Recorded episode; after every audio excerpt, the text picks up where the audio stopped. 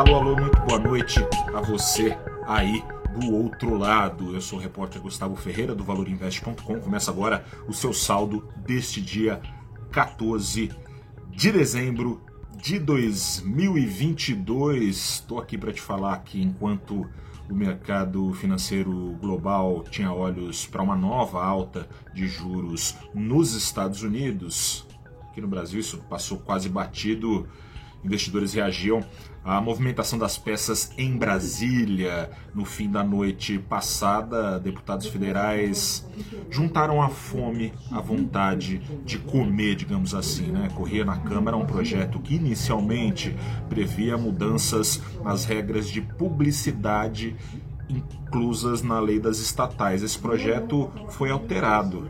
O projeto virou um projeto que visa é, mudar a quarentena de políticos e dirigentes partidários, participantes de campanhas eleitorais para que possam assumir estatais, uma quarentena que cairia então de 36 meses para 30 dias. Caso o Senado dê aval a essa mudança, Aloysio Mercadante, indicado por Lula, poderá livremente assumir o BNDES no ano que vem. Além disso, e por isso juntar a fome com a vontade de comer, o projeto favorece também congressistas que eventualmente estejam dispostos a trocar cargos em estatais por apoio ao novo governo. Daí não deu outra, né? Sob risco de aparelhamento político que jogue as favas à governança das estatais listadas que juntamente a governança leva embora lucros, dividendos de acionistas. As ações dessas empresas entraram em liquidação, as ações da Petrobras caíram na casa dos 10%, do Banco do Brasil um pouco menos, 2,5%. Com esse susto aí no começo do dia, essa decisão tomada no fim da noite, enquanto investidores estavam dormindo, com esse susto, o Ibovespa chegou a afundar quase 2% hoje. O dólar disparou mais de 1%, foi aos R$ 5,37. Mas brasileiros viram na Copa que o jogo só acaba quando termina e o jogo virou. Ao som das palavras de Fernando Haddad, futuro ministro da Fazenda, o principal índice da Bolsa do Brasil virou. Fechou em alta de 0,2%, uma alta pouca baixa, né, dada ao peso das ações da Petrobras, ainda assim com a maior parte das ações da carteira teórica no azul e 0,2% de alta é muito melhor que uma queda de quase 2%. Ah, o câmbio, por sua vez, virou também. Câmbio que disparava, caiu no fim das contas 0,3% aos R$ 5,30.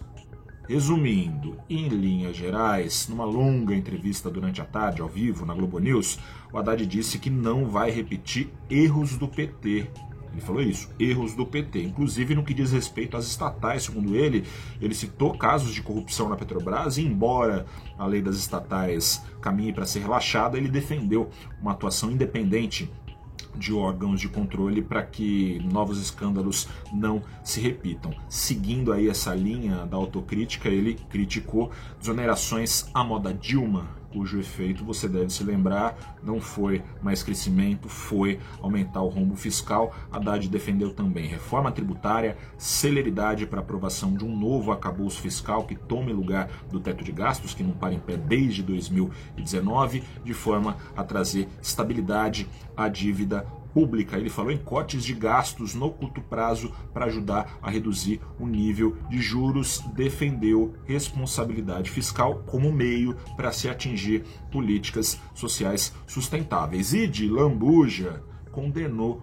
congelamento de preços. O clichê aí resume bem como a retórica do Haddad entrou nos ouvidos dos investidores. Entrou como música, como música boa, mas daí tem que ver na hora H se ele vai tocar essa música mesmo, né? Se na prática essa teoria vai ser aplicada. Por hora, ajudou a reduzir a sensação de risco e os prêmios de riscos que estavam embutidos aos ativos, curva longa de juros chegou a subir muito em função dos Estados Unidos. Resumindo aqui rapidamente, Estados Unidos subiu como era esperado, seus juros de 4 para 4,5% ao ano, ou seja, reduzindo é, a velocidade da alta, as últimas quatro altas tinham sido de 0,75 e não de meio ponto. No entanto, e aí o diabo mora nos detalhes, foi puxada para cima a expectativa do fim dessa alta de juros. Antes, a expectativa oficial, média dos, dos dirigentes do Banco Central americano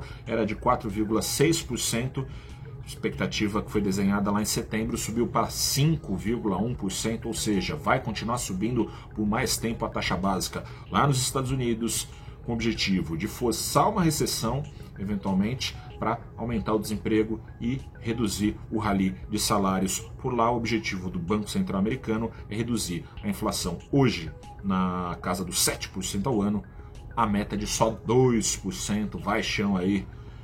Recessão parece ser inescapável nos Estados Unidos. Vamos ver no que vai dar. Bolsas nos Estados Unidos caíram. Um grande abraço a você. Amanhã a gente conversa mais. Até a próxima e tchau.